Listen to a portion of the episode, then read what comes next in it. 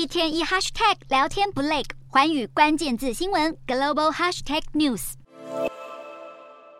此起彼落的狗叫声，就是希望。或许是在一砖一瓦下发现了幸存者。这次的土耳其大地震，除了各国远道而来的搜救团队外，这些在废墟中穿梭的狗狗们也扮演着重要的角色。例如，德国的搜救团队就带上好几只搜救犬，而同样饱受地震困扰的墨西哥，这次也带上十六只搜救犬，搭上搜救专机来到土耳其。墨西哥的搜救犬过去时常在其他国家参与救灾，例如这只可爱的拉布拉多犬叫做弗里达，它在二零一七年墨西哥大地震时，戴着护目镜寻找幸存者的画面曝光后一夕爆红。虽然他已经过世，但生前总共协助找到十二位幸存者，而他的伙伴们则是会在土耳其继续拯救生命。狗狗们的功劳，搜救人员都有目共睹。不过，要成为搜救犬也不简单。国际搜救犬组织就将搜救犬的成熟度分成三级。首先，第一级，狗狗要有基本的服从能力，必须能够跟陌生人与其他狗相处。第二级是要能够持续服从命令，例如离开训练员视线后还能原地待命，而且要能够服从其他训练员的管教等。第三级则是身体与心理素质要合格，包括能够通过障碍物，以及能够。在交通过程中保持冷静等，每一只搜救犬背后可都是经过辛苦训练出来的。